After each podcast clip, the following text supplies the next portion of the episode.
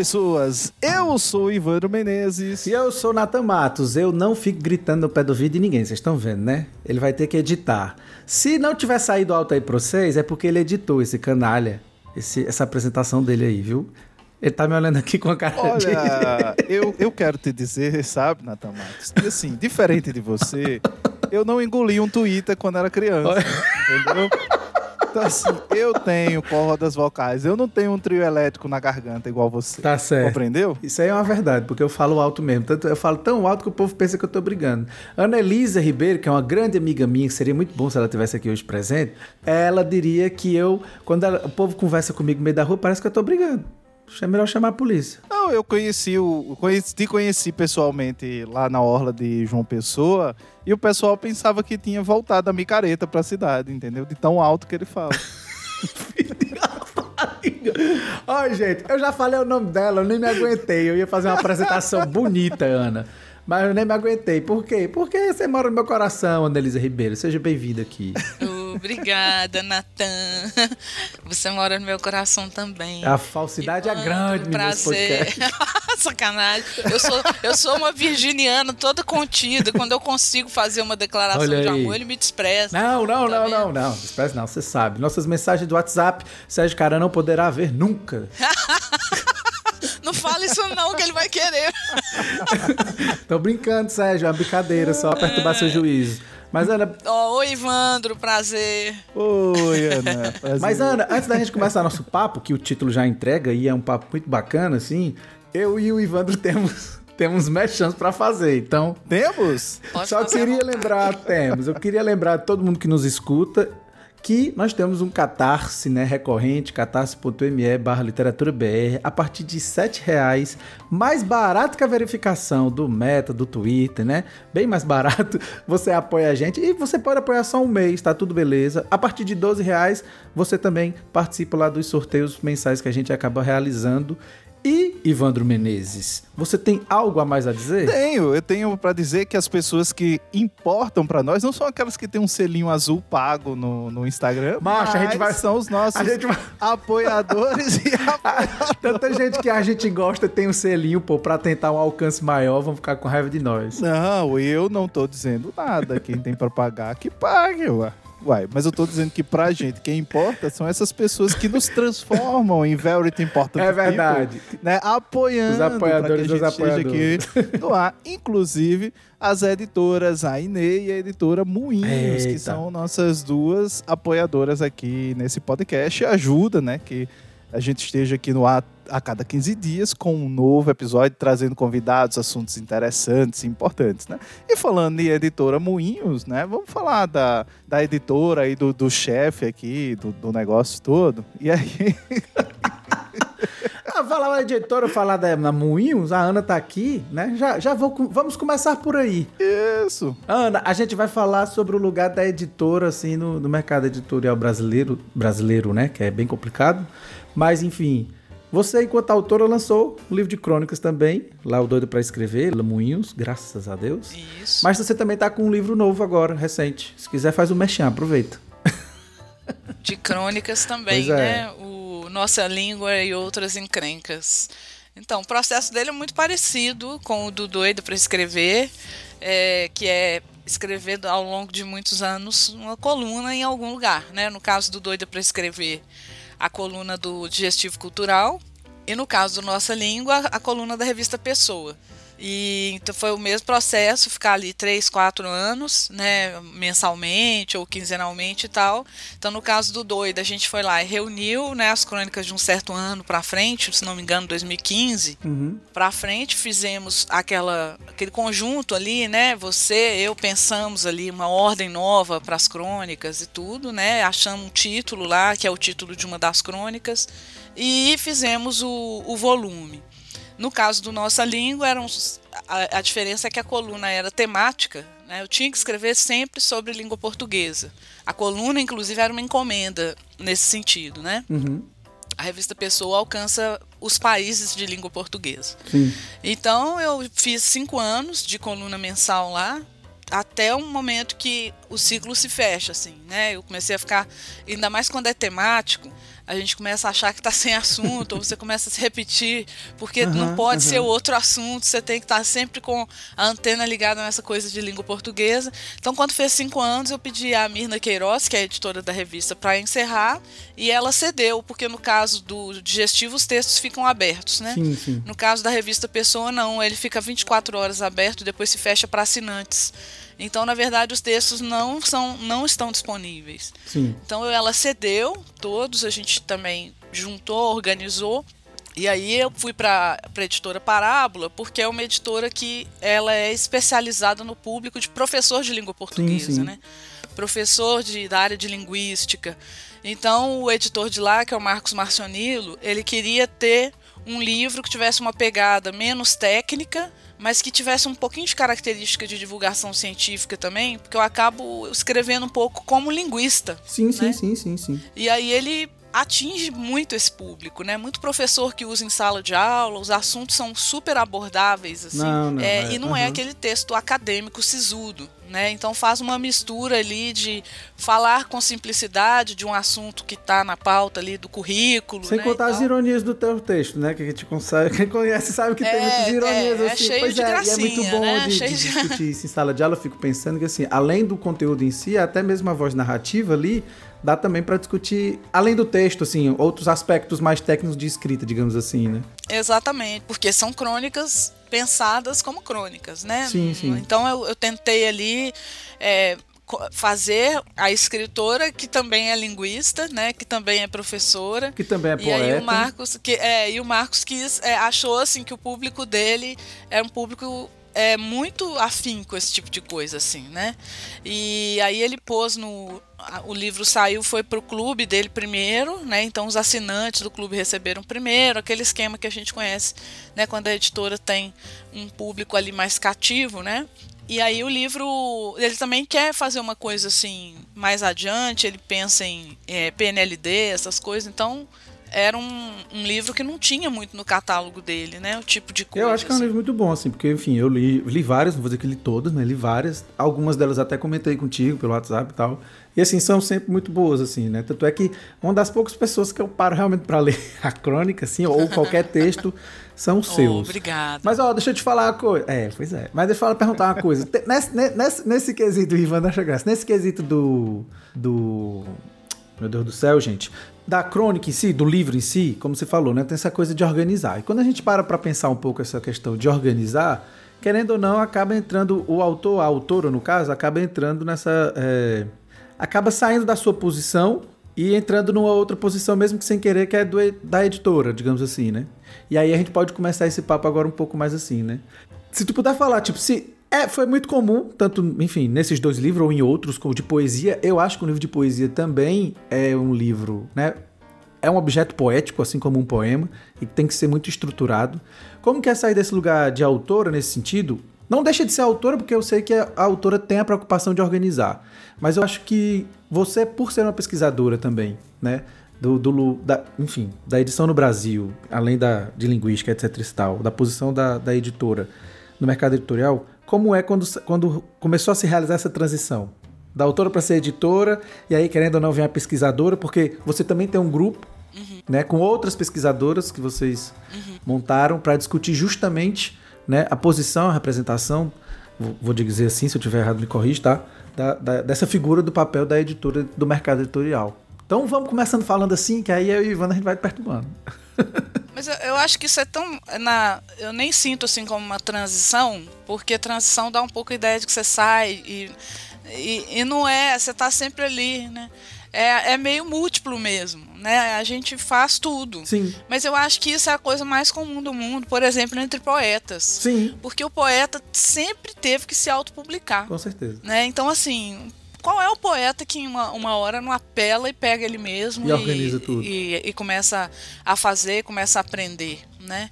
É, e olha que eu publiquei poesia numa época antes da internet, então nem tinha tanta facilidade assim. Um dos últimos livros que venceu o Jabuti, né? Que foi, foi o Maiúcio, né? Independente, assim, total, fez, né? Isso, independente total. Ele é 2000 e alguma coisa lá, 18, 19, sei lá, né? E, e assim, eu acho que é uma trajetória meio comum. Uhum. É claro que a pessoa pode não se auto-intitular editor, mas muita gente é poeta, editor, porque você é o único jeito que tem. Então, assim, numa época anterior aí, que tinha muito menos editora, muito menos, era muito mais concentrado, muito né? Menos, Não é tinha verdade. internet nem nada online. É, a pessoa ia correr atrás do quê? De mimeografar, de, sei lá, de, a, com a tecnologia que tivesse na época, né? O cara Sim. acabava aprendendo, a galera do fanzine, sabe? Uhum. Então, assim, até o momento de você fazer o seu próprio livro é um pulo. Né? E aí, só que na época, vamos pensar aqui, nos anos 70 do século passado, você tinha uma tecnologia muito mais cara, né? Então o livro podia ser também materialmente mais precário. Uhum. Dos anos final dos 90 para cá, nem o livro é precário mais. Você roda ele na mesma gráfica que uma grande editora.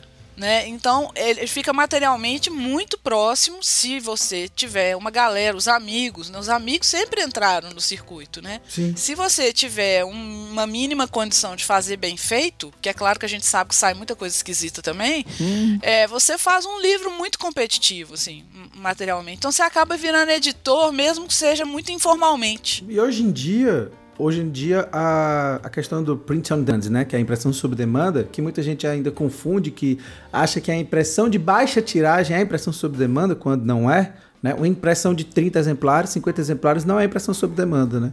Então, assim, hoje em dia, se você quiser, você faz o livro, deixa o arquivo e, enfim, em um determinado local, né, assim, um determinado empresa que a pessoa ao comprar o seu livro em vários marketplaces, o livro vai ser produzido, né? Eu vou imprimir, um. Vai imprimir né? um. E atualmente com qualidade muito boa. Nos últimos cinco anos, assim, eu tenho acompanhado de perto, assim, nos últimos cinco anos melhorou muito. Muito. São poucas as coisas que faltam melhorar. É, não, e mesmo que mesmo o cara que não vai imprimir, vamos pensar aqui na, na, no KDP, né, da Amazon, tem um monte de gente se publicando ali, né? Ah, é. Então, assim, é claro que eu não estou pondo em questão aqui o mais, o menos, o melhor, não, pior, não, mais profissional, menos profissional, que é claro que vai dar diferença, né? Você vê muito livro lá que não foi revisado, que a capa tá estranha, é claro, né? Mas assim, pensando numa pessoa que aprendeu, e aí eu, eu gosto sempre de lembrar que a edição é uma coisa que você aprende. Sim, com certeza. Né? Porque ela é tratada como se fosse assim, um dom de poucos, né?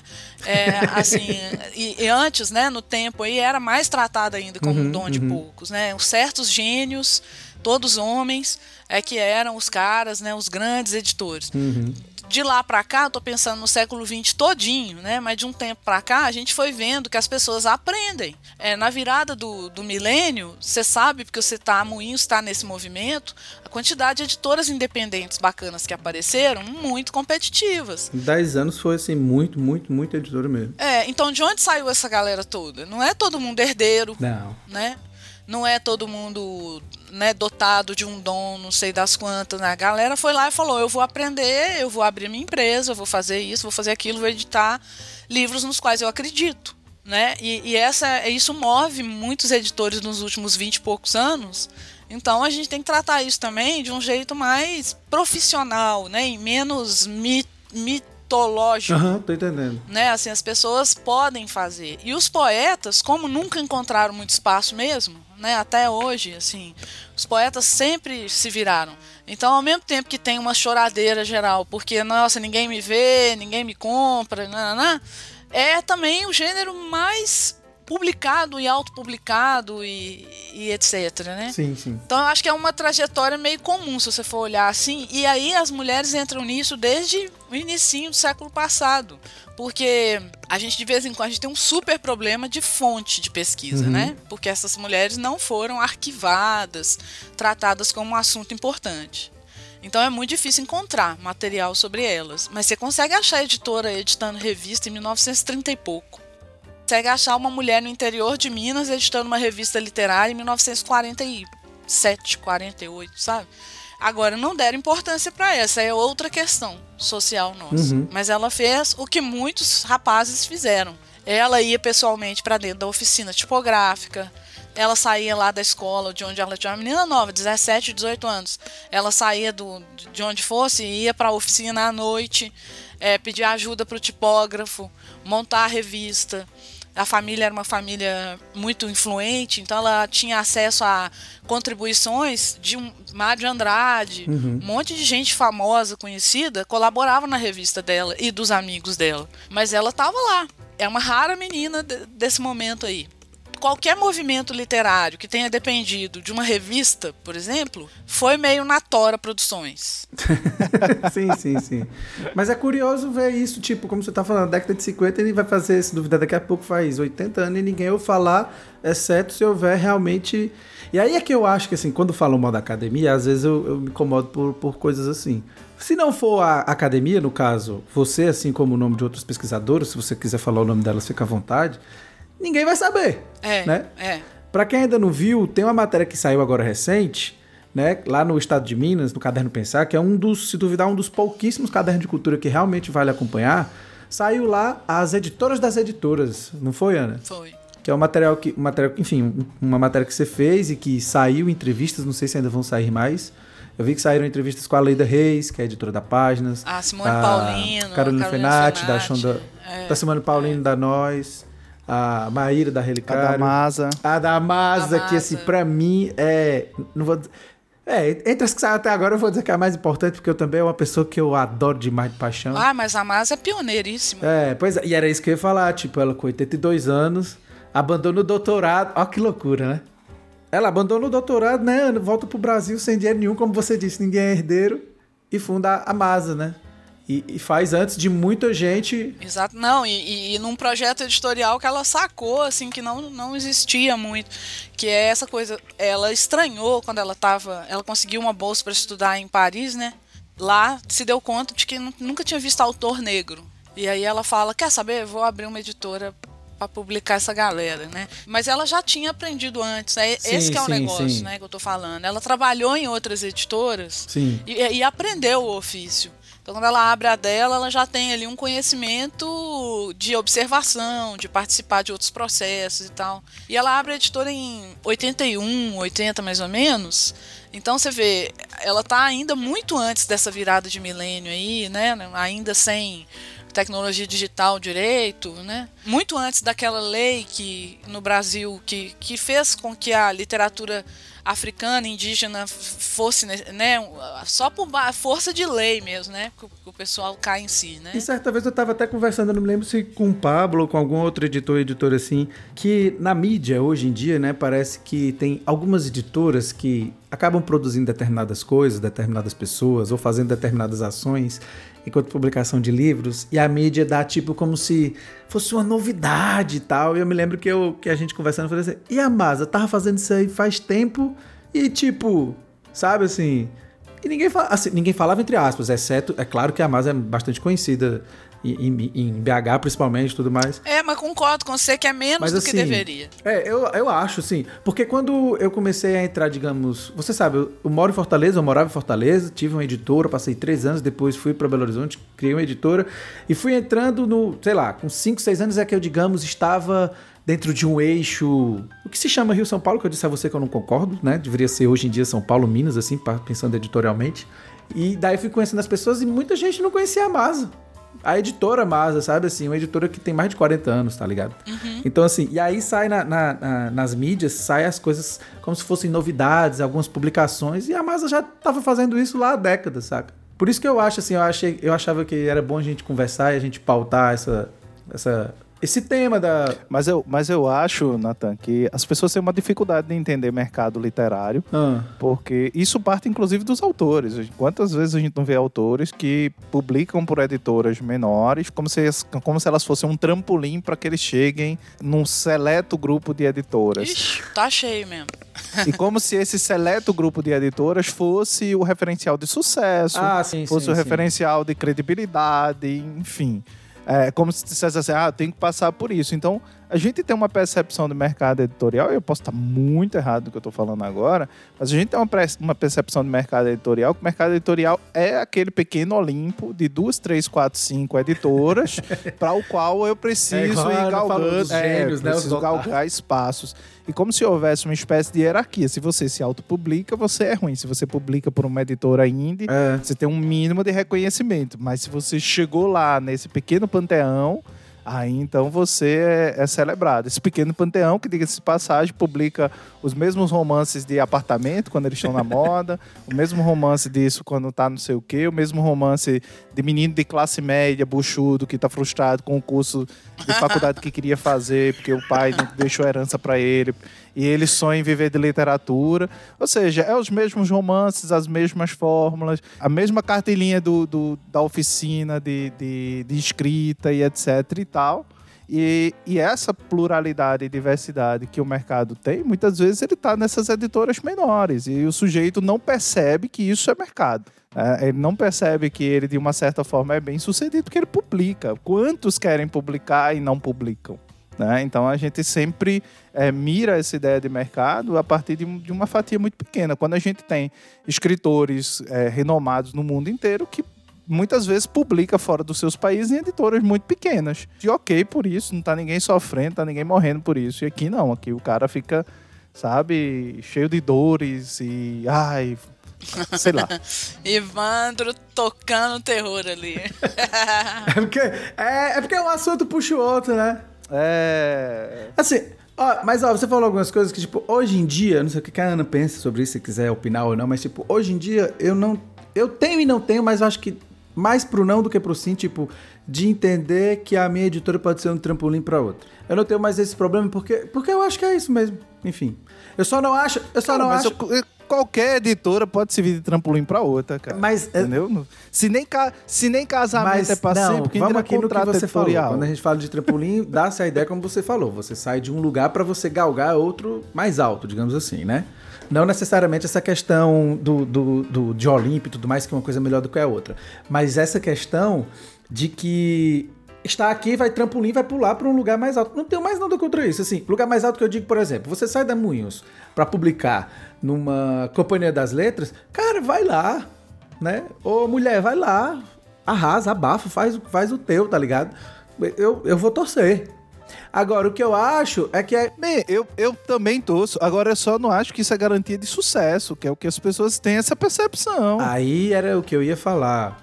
Pois é, aí é outro assunto, viu? Aí dá outro podcast. Mas assim, isso aí eu queria dizer que é aceitável. Agora eu me perdi. Mas eu tava querendo focar nisso, assim, de que essas algumas editoras, né? É, acabam, editoras que eu falo, empresa, acabam fazendo determinadas ações, e aí sejam elas independentes, pequenas ou não, mas que tenham um contato com a mídia, que tenham um acesso, é, acabam trazendo novidades que na verdade não são novidades, e isso me irrita, porque é a falta de pesquisa saca? Por isso que eu, eu, eu disse assim, vamos chamar a, Ana, a Ana pra gente falar sobre a posição da figura da editora, né? No, no, no, no Brasil e tal. E aí, Ana, assim, não sei. Eu, eu tô, posso estar enchendo o saco, você fala. Não quero falar disso, Nathan. Porque, por exemplo, é, eu já escutei, e evidentemente, provavelmente você já sabe, porque, enfim, as coisas são as coisas, né? Vamos ler lá o. É, mesmo sem querer, vamos ler o Foucault, Derrida. Esqueci, quem esqueceu? Tem um texto sobre as coisas, quem é, meu Deus? É Deleuze? Foucault. Aí, é, quando eu vi a matéria, eu, beleza, achei massa, né, Ana e tal. Aí a pessoa falou assim, só tem editora no, em Minas e São Paulo agora? Aí eu, quando eu vi, eu pensei nisso também, evidentemente, justamente porque eu e Ivandro, a gente enche o saco disso tanto que até a gente tá dando uma pausa. Mas ao mesmo tempo, como eu te conheço, eu não julguei. Porque eu disse assim, tem seus motivos aí, evidentemente, é óbvio, né? E aí o que eu ia te perguntar, era, não era o que eu te ia perguntar, era assim, se é uma pesquisa que vocês têm feito, só no, no âmbito regional, ou no regional que eu digo de Minas, ou só no Sudeste, ou se tem a ideia realmente. Eu sei, eu sei, eu já, já sei mais ou menos, mas eu tô perguntando para tu, para deixar claro aqui, porque eu achei isso importante, porque esses recortes que às vezes acontecem, é quando uma matéria dessa como sai, fica muito isso, assim. Então, assim, eu digo, eu vou, vou, chamar, porque eu acho válido.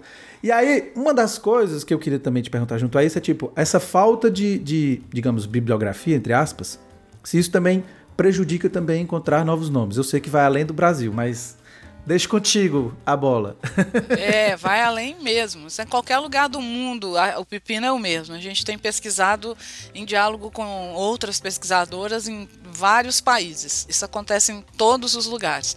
Então, a questão social da mulher, antes de qualquer coisa, antes de ser da editora, Sim. é o lance da mulher, da mulher poder fazer certas coisas e ter capital é, intelectual, social, para conseguir fazer. Porque a gente sabe que ser editor demanda um certo poder que o homem é, ele tem socialmente diferente de uma mulher socialmente, né? Então, quem é a mulher para dizer que aquilo é bom, que aquele livro tem que sair ou não tem que sair, que aquele autor é ótimo ou não é ótimo? Tem que ter alguém. É, eu estou querendo dizer o seguinte: socialmente, ela tem que ter uma confiança que muitas vezes ela não tem, né? Então é uma construção dupla. Sim. Tem que ser uma mulher muito poderosa para falar de outra. né? Uhum. E esse poder que eu tô chamando assim, ele não se constrói do nada, não é só você querer. Então, é, é muito diferente você ver uma trajetória, como eu contei da moça dos 17 anos, é a Lina Tâmega Peixoto, que mais conhecida, foi mais conhecida, já faleceu recentemente, foi mais conhecida como poeta do que como editora. A gente é que está indo lá cavar a, a, o lado editora dela, que é outra questão. Uhum. Muitas poetas editaram, mas o lado escritora é mais aparecido do que o lado editora. Ainda tem essas camadas de apagamento, uhum. assim, né? Então, quando você vai ver a trajetória dela, ela mesma fala, ela era filha de uma família rica, influente, um monte de político, né? Então, é uma mulher assim, na, no meio do século passado, vai ter um privilégio que nenhuma outra tem. E ainda assim, aparentemente, pelo que você fala, ela não teve. E ainda era difícil, né? Então, assim, é, quer dizer, uma, aí imagina, como é que uma mulher pobre, preta, vai ser editora em 1950? É praticamente um milagre. Uhum. Então, assim, é, esse negócio é antissocial. Antes é social, né? E, e não é só Brasil. Não que isso seja um, um alento, mas a gente sabe que não é um problema só nosso. É, em vários lugares acontece sim, sim. a mesma coisa. E também tem uma onda de, de, vamos dizer assim, chegada das mulheres nesses postos que também é meio mundial, assim. Né? Você vê que as mulheres vão chegando em 1970, 80, 90, começa a aparecer muita. Uhum. Você vê que é uma coisa que tem a ver com a sociedade, com, com tudo que aconteceu mundialmente, né? Tudo tá meio ligado. Tô, claro que eu tô falando aqui de um ocidente X, né, e tal. Sim, sim. Agora, é, o que a gente ainda não entendeu muito como é que faz. Primeiro que a pesquisa acadêmica é pouco conhecida, né? Pouco lida, pouco é, procurada até. Então, enquanto a gente está sabendo de coisas, embora o meu grupo esteja sempre muito preocupado em falar para público mais amplo, para um público mais amplo, a gente não é um grupo encastelado de forma nenhuma, né? A gente está sempre é, tentando se comunicar é, ainda não é exatamente fácil. Uhum. E a outra, então quando acontece uma coisa dessa do Carlos Marcelo, que é o editor do Pensar, fazer aquela matéria seriada, é fantástico. Sim. Ele está fazendo, ele está pondo ali uma janela para o que a gente vem discutindo. A gente está discutindo desde 2015, 16. Né? Isso aconteceu em 2023. Você vê a lentidão do negócio. Agora, a gente não criou entre as mulheres e isso tem a ver também com questões sociais, esse elo é, vamos dizer assim, tributário que os homens criam. Ninguém vai falar que uma coisa que o Zé Olímpio fez é inédita. Uhum. Entendeu? Ninguém vai falar. Né? Só se o cara for muito. Nossa, você tem que arriscar demais. Falar que é o primeiro a publicar não sei o que se o Jorge Zahar fez, entendeu? Sim. Por quê? Porque os homens, eles têm uma história muito mais concatenada, assim, né? É, é, são tributários uns dos outros, homenageiam uns aos outros. E tem uma vamos dizer assim, um, um elo histórico que fica muito explícito. As mulheres não têm. Elas não têm porque elas mal sabem de suas antecessoras. Então eu já vi mulheres editoras jovens dizerem que seus projetos são inéditos, nunca ninguém fez. E aí eu falo, cara, que pena. Não é porque a menina é má, ela está apagando outras mulheres sim, pela sim. segunda vez. É né? É perfeito esse comentário. Mas ela está apagando pela segunda vez porque ela não sabe que tem uma história anterior. Essa história não foi contada em lugar nenhum, não está em livro importante nenhum, não saiu em grande editora, não está na bibliografia da universidade do curso que ela estudou, entendeu? Se por acaso ela estudou a história do livro no Brasil, a maioria das pessoas não estuda isso. Uhum, uhum. Agora, nem no, nem no curso de letras digamos. É, né? Não estuda. É verdade, uai. Né? Então, se, ah, é a gente verdade. sai do curso de letras. Você faz assim, o curso de letras, você pode tranquilamente nunca ouvir falar de mercado editorial, de nada disso. Eu saí da graduação do curso de letras quase sem saber o que era ser editor. E eu, eu sei o que eu podia ser enquanto profissão, tipo, formado. Não sabia disso. É claro, é. Talvez você vai escutar isso um pouco mais na comunicação, mas você pode muito bem passar sem uma matéria que te fale de história de nada disso. Com certeza. Então você vai ouvir, olha que coisa louca você provavelmente vai ouvir aquela historinha de que o Gutenberg inventou a imprensa. Isso é até onde você vai. E é muito interessante também, porque é uma história alemã que a gente se apropria, assim, como se aquilo tivesse tudo a ver com a gente. Entendeu? Pô, a história editorial brasileira é outra história, cara. Os portugueses custaram deixar a gente imprimir livro. É, foi super mega tardio em relação a qualquer país da América Latina. Foi, verdade. E aí a gente fica falando um monte de coisa que não tem a ver. Você vai ver o tanto que o México estuda isso. É uma coisa admirável, lindíssima. Eles tinham, é, eles, eles tinham uma coisa com impressão. Primeiro que eles tinham livro antes é, antes da, da invasão, como eles chamam, né? Eles espertamente não falam em descobrimento. Primeiro que eles já tinham livro antes, Maia fazia livro, assim. E segundo que quando eles aprendem a imprimir como na Europa, eles imprimem, por exemplo, em línguas indígenas. Que doideira. Sabe? Então, assim, o México tem um negócio que é muito importante a gente lá ver, olhar como é que foi. Agora, eles foram dos primeiros, o Peru foi dos primeiros. A gente não, a gente custou, foi só no século XIX. É claro que isso tem a ver com como a gente faz essa coisa acontecer, o que, que a gente sabe sobre uhum, isso. Uhum. E aí, quem são os caras? É claro, a maioria era homem mesmo, entendeu? Até o, até o que você imagina, qual é a, a, o que está no seu imaginário sobre o que é um editor, é muito estranho também, né? Você pensa assim, o que é um editor? É um cara muito bem sucedido, um homem que, que fez um monte de gente fazer sucesso, pai e tal, né? Aí Natan já não é.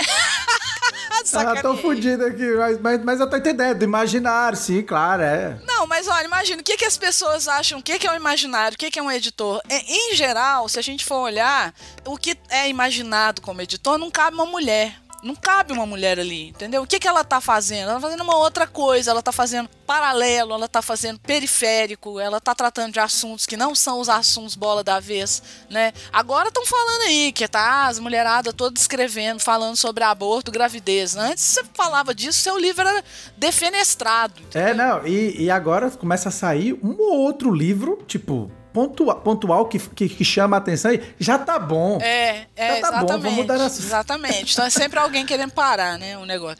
Mas assim... Como disse o Ivan, a gente já passou décadas vendo textinho de classe média, né, desse jeito, aí agora a, as mulheres vão escrever um outro tema e já tem que parar. É, Enfim, não, e fora, desculpa. né, que a gente ainda tem o lance da classe média entre as mulheres também, isso. né? Mas assim, é, a gente pode olhar para isso lembrando, assim, que as mulheres têm isso muito menos claro de que elas têm antecessoras, de que as que, que essas antecessoras fizeram, né? Então assim, a Masa, a Maria Mazarello, ela fundou a, a editora Masa para publicar autorias negras, né? Sim. Inclui ilustradores, etc.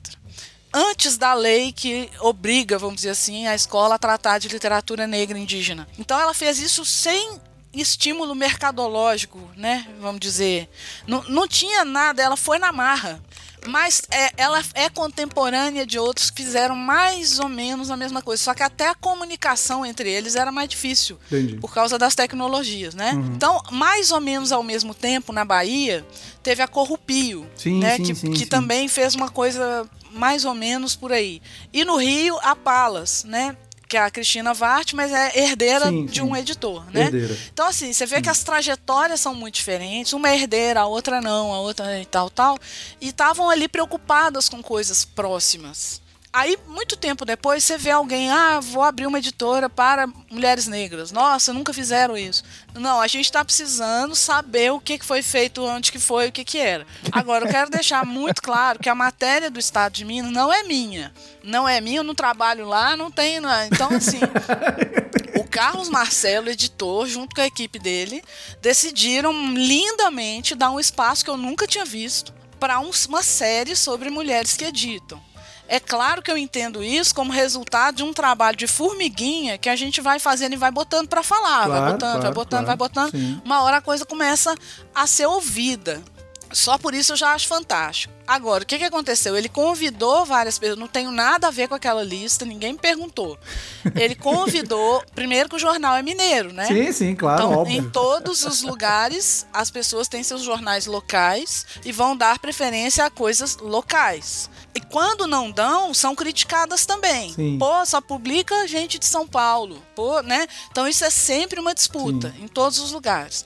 Aquela lista de mulheres ali foi uma coisa da equipe deles o que ele fez foi me convidar para o primeiro texto, aquele ali de, de abertura, em que eu dou uma contextualizada no negócio muito rápida. Sim, sim. Eu tinha 30 linhas para falar de uma pesquisa que tem anos sim. e que a gente está fazendo e olhando um monte de coisa. Então eu não sei quem são essas mulheres, por exemplo, que, que vão aparecer na série. Saquei. Eu até falei uma ou outra, mas ele me perguntou, por exemplo, das mineiras. Uhum, uhum. Mas ele já tinha a lista das mineiras. Então eu não defini aquilo, aquela lista, não sei quem são as próximas, não entrevistei ninguém.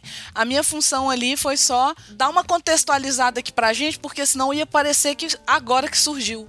E não é agora que surgiu. A melhor Melhor resposta que eu já ouvi para uma. Não, é, isso é uma coisa. é, mas então, ótimo, primeiro, assim, as pessoas é. têm que saber como as coisas foram estruturadas. O que que aconteceu ali por trás. Claro. O que, quem chamou o que, quem falou o que, né? Agora, a outra coisa é que um negócio desse é muito raro, já devia ser legal. É, em vez de ficar, você vê que a, a disputa não, não para, né? Em vez de ficar, ai, mas só tem. Não. Então, por exemplo, o grupo que eu coordeno junto com Renata Moreira e Maria do Rosário Alves Pereira, são colegas de instituição, somos professoras investigadoras do Cefet Minas Gerais, né, Centro Federal de Educação Tecnológica daqui, que é uma instituição centenária. A gente está investigando no Brasil e conversando com outros países para ver o que, que, tem de análogo aqui e ali, por que, que o Brasil é igual, por que, que o Brasil é diferente, e, e essas questões. Agora, na nossa pesquisa, a gente vai lentamente, como eu disse, não é fácil achar esse povo. As mulheres não foram. Quando eu falo arquivada, é porque quando você vai num arquivo público, quando você vai num arquivo literário de uma universidade, você só pode ver o que está ali. E não tem mulheres ali. É nesse sentido. Então, a, a exclusão começa muito antes pra gente achar essa mulherada é uma coisa de investigador igual Sherlock Holmes, assim, entendeu? Então a gente tem que fazer muita é, inferência sobre as coisas. A gente às vezes encontra sim, sim. essas mulheres, entrevista essas mulheres, mas nem elas acreditam que elas foram editoras. Então, assim, a gente tem feito isso pensando no Brasil. Mas imagina, se é difícil achar essa mulher em São Paulo, se é difícil achar essa mulher em Minas Gerais, como é difícil achar essa mulher no Amazonas. Com certeza. Entendeu? É muito difícil, porque ela, se ela existiu, os vestígios dela são muito poucos. E a gente. A, é, na, tem lugar que apagou geral. É quase se Jesus existiu ou não. É, é quase, quase isso, isso tem hora, viu? Porque... Então, assim, é, e a gente tem uma limitação que é uma ressonância geográfica mesmo. A gente está em Minas, sim. mas a gente precisa de muito mais financiamento do que a gente tem claro. para viajar, para olhar um arquivo não sei onde, para entrevistar alguém no outro estado. Então é legal também dizer que, nesse sentido, isso é a gente fazendo ciência na área de humanas sem financiamento. Né? Agora a gente tem vivido tempos melhores, mas essa coisa não se normalizou ainda. Uhum. Né? Então a gente precisa de grana, financiamento, apoio institucional para ir lá para o meio de, da Bahia, descobrir lá uma mulher que estava fazendo uma coisa legal lá, e subir e descer. Né? Mesmo em Minas Gerais é difícil. E olha que Minas tem uma certa tradição de acervos, arquivos, essa coisa de preservação histórica. Mas assim, eu tô lendo um texto aqui é, eu acho que é argentino. Não, o cara é boliviano. Olha que interessante, é um texto que fala dos arquivos ausentes. É um boliviano que estuda é, a história do anarquismo em, na Bolívia. O que, que ele está reclamando? Que ele não acha nada, mas que existiu anarquismo na Bolívia. Olha aí a loucura, né? Mas fica parecendo que não teve. Então ele tá à caça dos arquivos que às vezes estão guardados nos baús das famílias. Que doideira, velho. E muito bem guardados, porque ser anarquista dava cadeia, entende? Tô ligado, tô ligado. Então assim, a pessoa não vai te mostrar isso de bobeira. Ela se sente em risco. Uhum. Não é o mesmo caso estudar mulheres, mas eu tô querendo dizer que não, eu tô às vezes, a, a, a um, por exemplo, uma troca de cartas entre uma mulher e outra a bisavó de alguém, uhum. é um material para nós. Mas onde que tá essa carta? Se não teve um filho, gente boa, que jogou, jogou no fogo, é. entendeu? Ela morreu e a família queimou tudo. É, é muito comum isso, né? Você, é, cara, você apagar a, a, documentação, vamos chamar assim, de uma mulher. Nunca tinha parado para pensar nisso, é verdade. Né? Então, assim, é, a gente está numa situação de pura insistência, mas a gente consegue achar coisas. Às vezes a gente tem que pesquisar os arquivos dos homens para ver se eles falam das mulheres. Se em algum momento dá alguma pista de alguém para poder. É. Aí dá uma pista, a gente corre atrás da pista. Então é super indiciário, assim, né? Entendi. Agora, é. É claro que nós estamos interessados no país todo, só que no jornal nós não mandamos, não. Não. Entendeu? Mas, ó, deixa eu te falar aqui, deixa eu te perguntar, aproveitar aqui, não tô querendo te cortar, não, é só mesmo pra gente ir pra outro assunto e chegando ao fim do episódio, que esse aqui rendeu, meu amigo. Eu gosto é assim, viu, Ivan Menezes? Aproveito este momento, quem chegou até aqui, para dizer, fazer o mexão, mexão, que prezada editora, vírgula, Mulheres no Mercado Editorial Brasileiro, é um dos livros da coleção Pensar Edição, que a Ana é organizadora, ao lado da Maria do Rosário Pereira e da Renata Moreira, que são aí também as, pesquisadoras que organizam o. Fala, meu Deus do céu, faltou o nome. Como é o nome do, do grupo, Ana? Pensar Edição. Do grupo é Mulheres na Edição. Mulheres na Edição. E que eu tenho tentado participar da leitura. Eu tenho lido os textos, mas não tenho participado dos encontros. Mas enfim, já estou aprendendo mais do que, do, do, que antes, né? Porque, enfim, como você fala, a gente precisa da, das fontes. E aí, o Prezada Editora foi publicado lá pela Editora Moinhos, é também em, uma, em colaboração da Conta Fios, beleza? Eu, a Ana Elisa e o Pablo Guimarães, a gente coordena essa coleção. Para você que gosta de edição, vale muito a pena você é, dar uma olhada aí. E logo mais, aproveito até para dizer agora que ao vivo, né, vai ficar gravado para você, mas ao vivo para Ana, que a coleção vai chegar todinha em e-book e vai ser num preço bem mais em conta, porque como a Ana diz, a gente precisa botar para fora, né? Algumas determinadas coisas precisam estar mais acessíveis.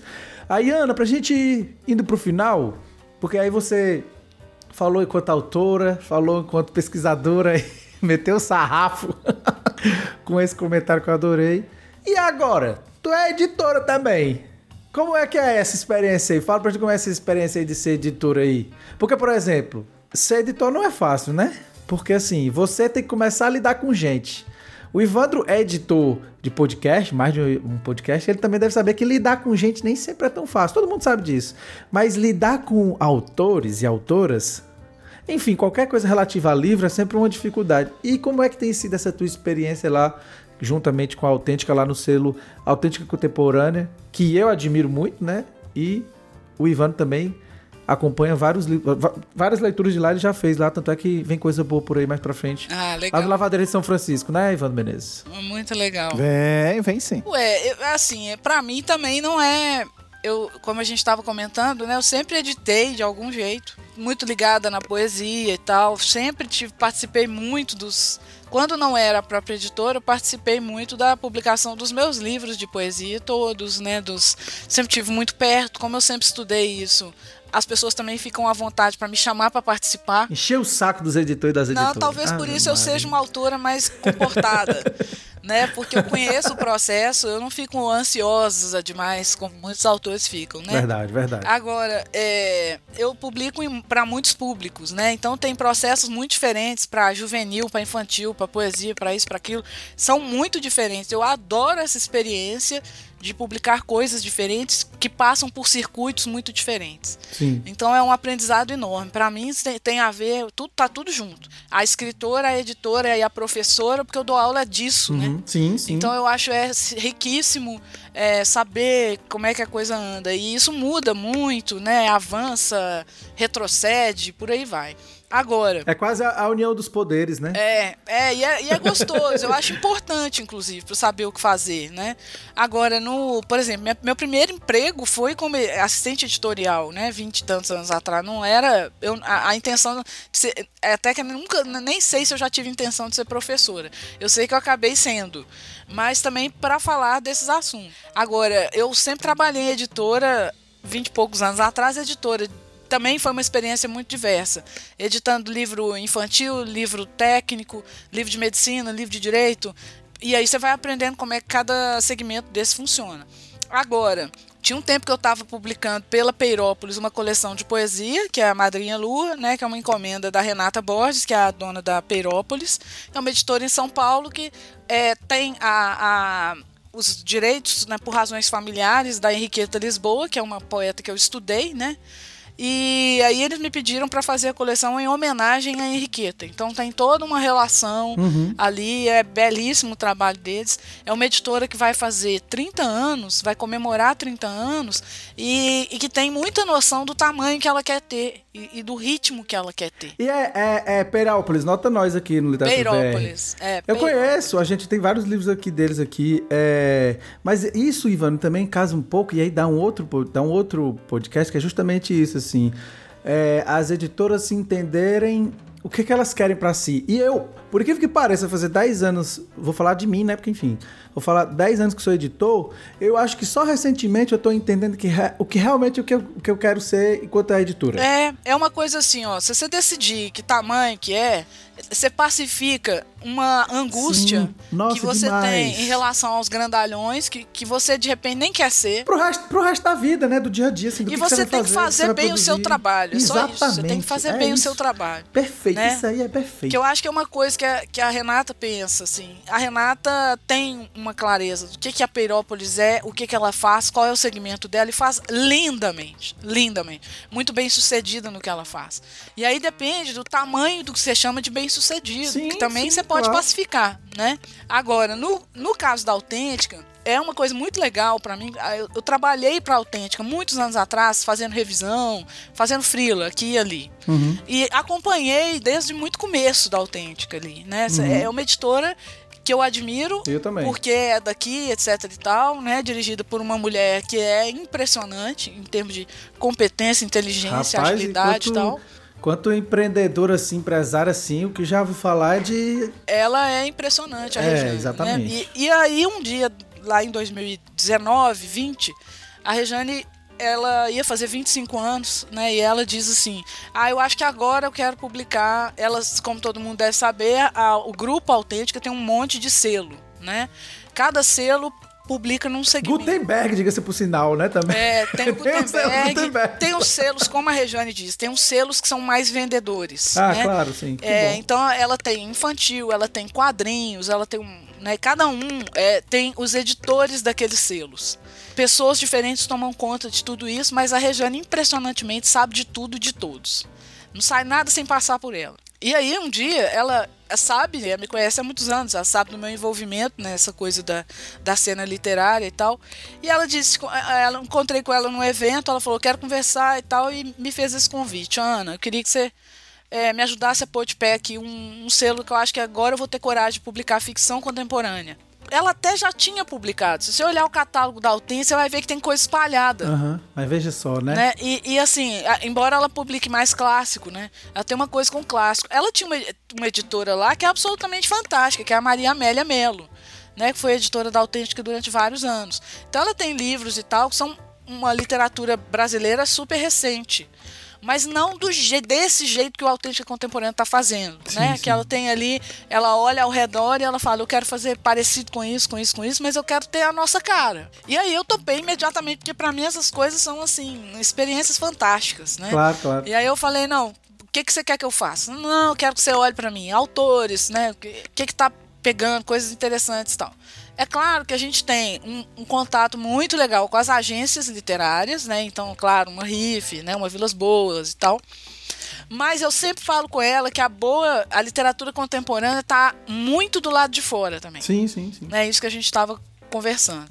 Então não adianta ficar só esperando da agência, porque a agência não consegue absorver a quantidade de coisa boa que tem. Hum, nem... Não consegue, nem vai conseguir, né? Uhum. Então, assim, por exemplo, é, se a RIF tem hoje a RIF é das maiores, se não for a maior, mas ela tem 180 autores por aí. Imagina a quantidade de gente que, que é legal e, e que está fora. Sim, com certeza. Né? Então é claro que eu fico atenta a tudo. Mas assim, o que a, a Regiane propôs, assim, então trabalhamos eu, a Rafaela, que é a Rafaela é a, a funcionária da Autêntica, né? A editora interna, vamos dizer assim, que atua ali na em todas as etapas e principalmente é a pessoa do, do pulso que faz os livros passarem por todo o processo de edição, que é um processo longo, tem um investimento alto nesse processo, e, e aí nós duas ficamos ali coordenadas fazendo as coisas. Então, tem muita coisa que volta para mim. Então, eu, eu dou a sugestão do livro, Rafaela lê também, Rejane lê, né? Aí a gente, se a gente chegar num acordo e aprovar esse livro, e isso é lento, é lento, a gente sim, não consegue sim. fazer com a rapidez que as pessoas querem. E eu que sou só um, e vocês que têm autêntico. É, a gente fala, mas assim, eu não sei, viu, Natan? Eu acho que tem seu, suas vantagens ser só um. O problema é que quando você tem muita gente, tem que bater Filtrar. tudo igual. É, assim, sim, né? não, tem que. É. Então mas tem uma negociação que é um paro duro, assim. Mas isso é Aí bom. a gente negocia. É, é legal. Você tem vários também, olhares também sobre É, vários sobre olhares e, e, resguarda algumas coisas, Sim, né? exatamente. Mas aí vai passar o processo, às vezes, por exemplo, preparação do texto. Pode ser a Sônia Junqueira, que é uma preparadora que a gente ama, eu já preparo também. Aí, então, assim, eu acabo entrando com a mão na massa também, né? Que eu adoro, adoro. E aí o livro sai, tem um departamento de marketing lá que, que vai tocar o bonde, né?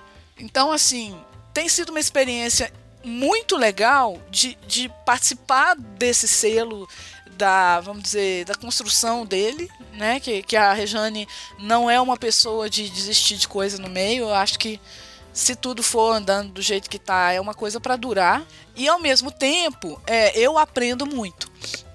Né? Então, assim, aprendo horrores. Né? Aprendo só observando como que ela faz, como que ela pensa, né? o que, que ela acha, como que ela raciocina. Sim, sim. E tem hora que eu sei que eu ensino também. Não, não é Não, só. claro, claro. Porque tem hora que ela raciocina para um segmento e às vezes eu falo para ela, não sei se na literatura é assim, não. É. né? Porque na, na literatura é mais devagar, é mais lento, tem essas questões aqui, né? É, enfim, Nossa, é, isso também dá, do, dá outro episódio, meio, tipo assim, né? publicar literatura, e, e aí, enfim, tem que entrar, tem que chamar alguém pra falar do que é essa literatura que a gente tá falando.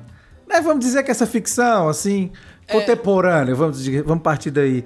É, é um negócio que editar, publicar isso é diferente de outras coisas, assim, né? É diferente, eu também acho. É diferente, tem outra pegada. Ao mesmo tempo, a gente está lidando, você também, a Moinhos, com um ciclo cada vez mais curto do livro. O livro tem um ciclo assim, ele é lançado na, na- na- rapidinho ele morre. Então, Você tem que ficar Ah, sim, sim. dando sim. muita corda. A gente falou nisso aqui em outro episódio, não foi, Ivan? Justamente Sim, sobre. sim. E que tem a ver com as redes sociais e com essa a questão da modernidade, da- do tempo, etc e tal. É, que é. é a, a onda, a onda do- do- dos livros, até mesmo esses que tem. Exceto um, um Itamar, que, né, que tá aí na onda já faz alguns poucos anos, mas tá aí, tipo. É, é. A onda, você tem. Ou você. Até as grandes mesmo. Ou você aproveita, bem aproveitar da onda, né? Ou então. Porque as grandes ondas estão. São as marolinhas, assim. Porque tá. É. É tanto livro um em cima do outro que. Todo mundo quer ler o novo lançamento, né? É duas coisas que eu vejo que as redes sociais colocaram. É o senso de acumulação. Muita gente quer todos os livros possíveis, tem uma coisa de ostentar. E, e essa coisa também de que todo mundo quer ler o novo lançamento. Então, assim, eu não, eu não quero conhecer a obra daquele autor. Eu não quero entender como esse autor chegou aqui. Eu quero o novo lançamento, porque isso vai atrair mais visualizações. Então, tudo gira em torno de visualizações. E, infelizmente, isso vai também moldando parece, né, o, o- a trajetória do livro, né? E dos autores, né? Os- mesmo os autores numa coisa assim, acabou. ah, Nem, nem acabou de lançar um, já não, já tô com Já o tem que próximo lançar aqui, o outro, é. Já tem um. É. é. É, já tá- é, exatamente. Mas tem uma coisa nisso, Ana, assim, essas coisas, assim, pode parecer que não, mas são inúmeras variáveis na cabeça do editor. É, é uma das coisas que, quando tu falou da. Como que é o nome da editora da Perópolis? Renata. Renata, eu fiquei com medo de falar, mas enfim, tava lembrando. É, que tipo, de você saber seu lugar. Foi uma das coisas que eu comecei assim, velho. Adianta publicar quatro livros por mês, três livros por mês, se eu não sou uma companhia? E mesmo sendo uma companhia que publica, sei lá, 10, 15, a depender do mês, não sei quantos livros a- a- o Grupo Autêntica publica por mês, tem vários selos. Então, assim, como que isso entra no mesmo público que eu e ao mesmo tempo tem vários outros, por exemplo, o, o selo de, de a contemporânea da, da, da, da autêntica, digamos assim, detesto essa palavra, mas enfim, é concorrente do meu catálogo. Então, assim, quem lê, né, contemporânea, lê Moinhos, lê Nós, lê Relicário, lê Dublinense, saca? Então, assim, é muita coisa. Então, assim, o que, que adianta eu botar quatro livros do mesmo gênero, digamos assim, do, do literatura que a gente tá falando? Foi uma das coisas que eu comecei a repensar, vou fazer mais devagar, vou fazer menos, vou tentar fazer mais bem feito, né? Assim, tentar fazer com que a minha, a minha marolinha, ela continue sendo a marolinha, mas ela ela permaneça, sabe? Assim, então, por exemplo, como um Cramp, Sim. né? Um Cramp que a gente publicou. O Cramp daqui a pouco, vai, se duvidar, vai fazer 3 ou 4 anos e ele tá aí. Devagarzinho, mas tá aí. Tá indo, tá entendendo? Então, assim, é, é e isso, e por incrível que pareça, isso contribuiu para eu pensar também o, o, meu lugar. Mas aí que tá, é você fazer uma boa escolha, né? E trabalhar bem essa escolha que você fez. Sim. Agora, a gente vê aí, né? O, o, o marketing editorial também é muito agressivo. Então você vê, o cara lança um livro já vem assim, ó, o melhor, o mais genial do século, né? Você lê, se você for ler quarta capa e acreditar, é um mais gênio que o outro. Isso, isso sempre, isso sempre me lembra daquele marketing que tinha assim, né? É, o novo Rubens Fonseca, enquanto Rubens Fonseca ainda estava vivo. É. Exato. Então, assim, é. É, tem isso, a coisa vai ficando também é uma briga de discursos, né? É, o que vale é, bom, o que, que os leitores vão fazer com isso e quanto tempo esse negócio dura, né? Acho que os autores também, talvez, eu, eu acho que um autor que está levando a sério a coisa de ser escritor, ele tem, ele tá afim de uma permanência, assim. Será que a pessoa tá afim de fazer um livro descartável? Eu, eu acho que não. Acho que a gente busca uma permanência. Quer que o livro seja importante no que ele tinha ali no contexto dele, etc e tal, né? Mas para fazer isso, a gente aqui, por exemplo, o grupo tá em Minas Gerais e tal, a gente sente que tem uma de vez em quando uma, uma barreirinha assim que tem a ver com preconceito, né, com grupos que se estabelecem, você sabe disso, nem todo mundo é muito amigo, né?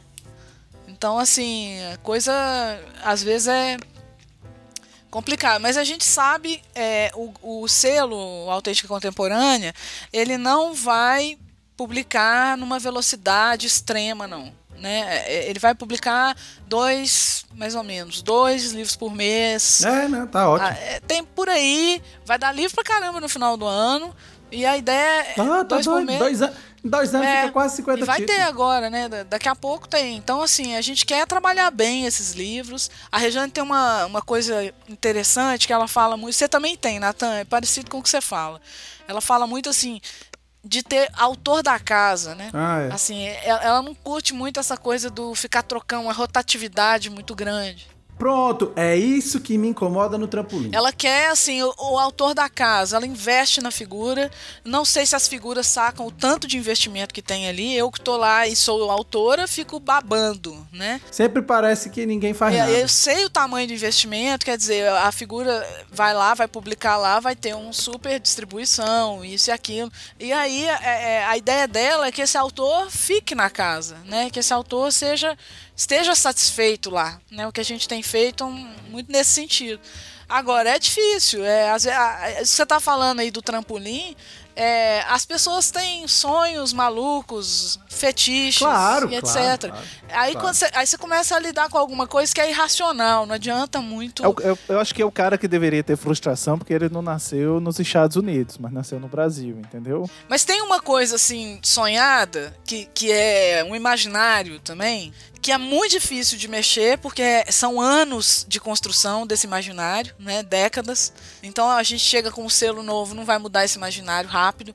E às vezes não tem argumento para a pessoa, nem você mostrando para ela o tanto que ela é bem tratada, né? O tanto que o livro foi bem tratado, o tanto que ela mesma ou ele mesmo foi bem tratado, não passa por coisas objetivas. Não, passa, passa sempre por uma questão subjetiva, né? E eu acho que a gente está vivendo a era do, do, do autor é, que se lamuria nas redes sociais. Ou se né, lamuria, que... lamuria ou se glamoriza, né? Tô sem dinheiro para pagar aluguel esse mês tal, e, e a gente acabou a era dos autores que trabalhavam, né? Porque quando a gente vê os grandes autores da literatura brasileira, inclusive os grandes nomes, Graciliano e tantos outros, eles trabalhavam eles tinham outras funções para além da literatura. E a gente parece que ultimamente no Brasil tem vivido isso. O sujeito que acha que ele tem que viver de ser escritor. Acontece? Acontece. Existe, existe. Mas não é a regra do nosso mercado. Aparentemente nunca foi, né? E nem, eu diria que nem de quase lugar nenhum, né? É. agora, sim, acho que a gente tem vivido também um, nas redes sociais, para variar, um negócio meio glamourizado também, às vezes. É, é, você fica vendo o contrário, parece que é um mundo maravilhoso do quando você sabe que a pessoa tá ralando fazendo um monte de coisa que ela não quer fazer ali por trás sabe? Mas mas só só aparece assim o a foto do fotógrafo profissional entendeu? O não sei o que o, o, a viagem não sei para é você que tá não, dizendo mas é mas aí é depois tá todo dizendo. mundo nossa peraí mas nós temos que parar com isso porque não é assim vida de escritor não é assim. Eu vou fazer igual eu vou fazer igual o Publish News agora coloca no final de cada matéria. Nós não, não me responsabilizo pela opinião isso, né? do, desse texto. Da não é, mas é verdade, tá né? Não. Aí você tem que ficar medindo. A gente que tá ali consumindo essa, essa coisa toda, essas imagens, essas uhum. informações, a gente também tem que deixar de ser inocente, né? Sim. A sim. gente tem que olhar para essas coisas e fazer uma média. Assim, peraí, calma aí, né? É, o que está rolando, quem são, né? O que, que é isso? E, que, e, e, e principal, né? O que, que eu quero ser no meio disso? Né? É igual a editora tem que saber que tamanho que eu tenho, o que, que eu quero fazer, o autor também, ou autora. Então, assim, é, qual é a minha. Qual é a, a persona aí, né? E que, que que eu quero. Quando olham para mim, eu queria que vissem o quê? Que, que eu acho que é legal a pessoa ter um pouco de noção, assim. Agora, é, é, é, difícil, né? Seria bom demais, mas aí já Se é tivesse difícil. um pouco, já seria muito bom. mas, ó, vamos. Se tivesse, Se tivesse pelo menos um pouco, já seria muito bom. Ah, sim. Mas, ó, pra rimar com pouco, eu vou dar um toco. É. Tá que pariu. Foi horrível. Aí eu vou dar um toco aqui horrível. nas nossas falas. Foi horrível. Nossa. Mas a gente já tá encerrando. Quem chegou até aqui. Já não tá mais os... aqui depois dessa. já, já Não, mas. Quem chegou aqui até aqui são os melhores e as melhores ouvintes do podcast Literatura BR. Ana, eu vou encerrando assim, porque a gente já tá assim. Eu sei que tu também tem teu tempo aqui. Não, já, já estouramos, né? Mas vocês estavam na dúvida se ia ter conversa. Pois aí, é, cara, assim. Bem não, feito. mas eu sabia que ia ter conversa. conversa com você, você sabe que a gente sempre demora. A gente diz, não, vamos conversar 15 minutos, passa uma hora. É. Um... é, é igual bom. o Ivandro. Eu digo pro Ivandro, Ivandro, eu só tenho 15 minutos, Ivandro. Daqui a pouco, não sei o que, a gente. É, deu fé, passou 3 horas. E eu e o Ivandro falando, era só 15 minutos. E olha que eu nem falo. Mas enfim, viu? há pessoas assim. Mas, Ana, muitíssimo obrigado por ter topado participar aqui. Eu que agradeço. Foi bom demais. De daqui a pouco a gente faz outro lá no YouTube. Podemos, a hora que vocês quiserem. Eu acho que tem que ter um número 2. Entendeu? É, né? Continuar o papo, Aqui, né? Tem que ter, é, a missão. É. Se até Rambo teve cinco, que dá um papo bom desse, né? A editora, a, a missão. Isso aí. É pra eu, pra eu falar, pra eu falar mais coisa, pra eu falar mais coisa e ser cancelada na minha. Pronto, na então minha, pronto. A gente pode, pode falar disso, assim. A gente pode falar Olha do trampolim, aí. né? Pode. as várias. As várias. Inclusive, inclusive quem sobe pô. acaba mergulhando Mas, ó, na piscina vazia, né? Isso, e, e, rapaz, isso dá uma metáfora assim, né? Um negócio. Porque assim, você pula, você cai, você não sabe se volta, né? Porque assim, o, o pulo tem, tem o ápice, né? É, o pulo tem. Agora se tem água embaixo, são outros É, pois é. Mas ó, gente, muitíssimo obrigado aí pelo papo. Gostei demais. Sempre bom falar de edição. Ave Maria Jesus. Ah, também acho. Obrigada, viu, pelo papo com vocês aí. Então é isso. Não esqueçam de apoiar no catarse.me barra literatura BR. E já tô ficando sem força, Ivandro Menezes. Não é literatura BR barra ME, não?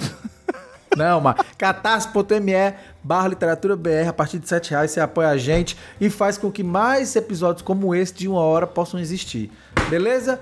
Um beijo no coração de vocês e é contigo, Ivan Menezes. Cheiros paraibanos para vocês e até a próxima.